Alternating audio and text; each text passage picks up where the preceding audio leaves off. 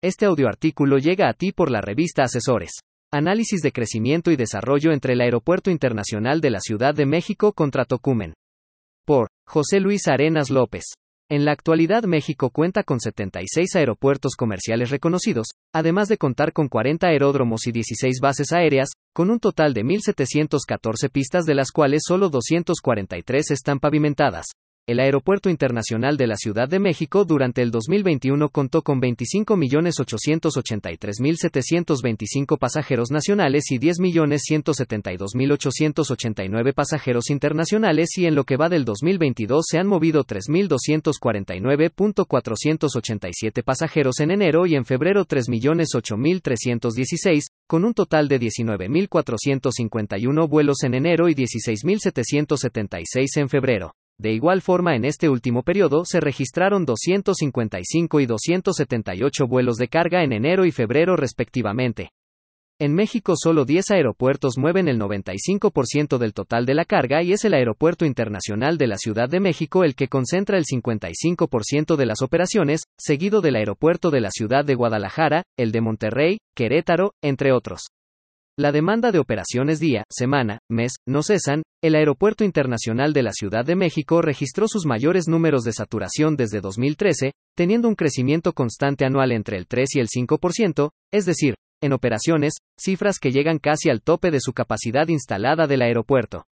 En otros datos relevantes, el Aeropuerto Internacional de la Ciudad de México es considerado el aeropuerto más grande de México y el que tiene registrado el mayor movimiento de mercancías en América Latina, Tan solo en el primer tercio del 2021, se habían movido 150.879 toneladas de carga, cerrando el año con 567.779 toneladas, cantidades muy por encima del aeropuerto Guarulhos en Brasil, El Dorado en Colombia, el Jorge Chávez en Perú y el Tocumen en Panamá. En el Aeropuerto Internacional de la Ciudad de México operan más de 50 aerolíneas, mantiene 35.000 fuentes de empleo directo y 15.000 indirectos, cuenta en sus alrededores con 14 hoteles, cuenta con 33 puertas de embarque directo y 11 posiciones para salas móviles, 7 ABC, 14 AB, 16A, 19 ABCD y 36A. En la Terminal 1 y en la Terminal 2, 30 salas de embarque directo y 10 salas móviles.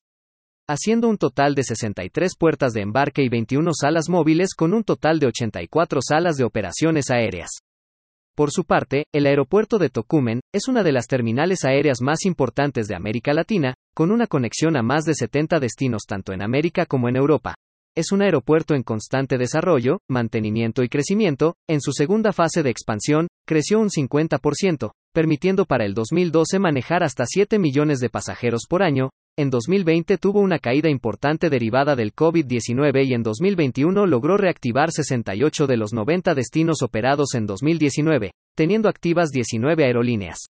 Panamá ha llevado un proyecto de desarrollo para la movilidad de pasajeros y mercancías en América y año con año se posiciona en mejores lugares, esto es, hasta antes del régimen de Maduro. Quizá el aeropuerto más importante del continente era el Simón Bolívar, la crisis política de Venezuela también afectó estos servicios dejando muy atrás a esta terminal. Después del Aeropuerto Internacional de la Ciudad de México, El Dorado se ha posicionado como la segunda terminal aérea de América, sin embargo, la competencia que da Tocumen es muy amplia, estando a muy poco de colarse en tercer lugar desbancando al Aeropuerto Jorge Chávez de Perú y siendo posible que con tres pistas supere por mucho a El Dorado en el mediano plazo. En la actualidad, Copa Airlines es la aerolínea base de Panamá y cuenta con una flota de 85 aeronaves, con más de 31 rutas, contra 96 aeronaves de Aeroméxico con 89 destinos. Datos relevantes entre dos países muy diferentes, mientras que México tiene una población de casi 130 millones de habitantes. Panamá apenas llega a las 4.4 millones, marcando con ello, grandes diferencias en cuanto a necesidades de transporte aéreo. Para el cierre de 2021, se registraron movimientos por más de 202.742 toneladas en mercancías, tan solo un poco más de un tercio de lo que movió el Aeropuerto Internacional de la Ciudad de México en el mismo periodo. Sin embargo, es relevante considerar que para el 2022, Tocumen espera un crecimiento histórico, mismo que espera romper su propio récord. Lo anterior se logrará sin duda, ya que en 12 meses recuperaron el 85% de su conectividad asegurando una importante solidez financiera. Se tiene en construcción ya la tercera pista, en la actualidad ya se encuentra entregada la Terminal 2 y en conjunto cuenta con 8 posiciones remotas y 54 puertas para embarque y desembarque de pasajeros con un total de 62 puentes. es un aeropuerto muy prometedor y se espera poder operar hasta 33 millones de pasajeros anualmente en el corto plazo. Es importante señalar que la ubicación geográfica del aeropuerto Tocumen es privilegiada y se vuelve el principal competidor para el Aeropuerto Internacional de la Ciudad de México, ya que juega un papel importante en la cadena logística. Asimismo, habrá que resaltar que su terminal de carga es una de las más modernas, colocando a Panamá como el principal centro de transbordos de mercancías en el continente. A esto, no podemos ignorar la importancia del Canal de Panamá y que en conjunto forman la mejor de las mancuernas en el tema de movilidad de mercancías.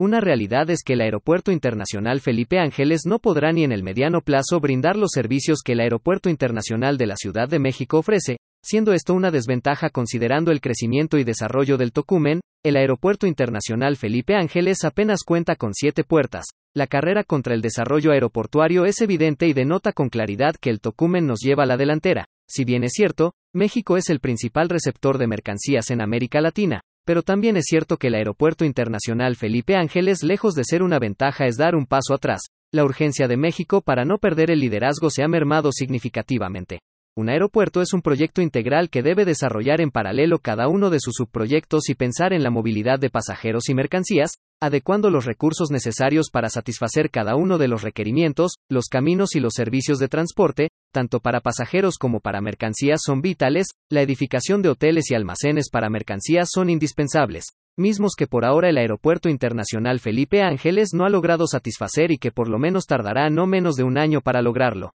La punta del liderazgo está en juego y solo un proyecto de desarrollo integral tendrá la última palabra.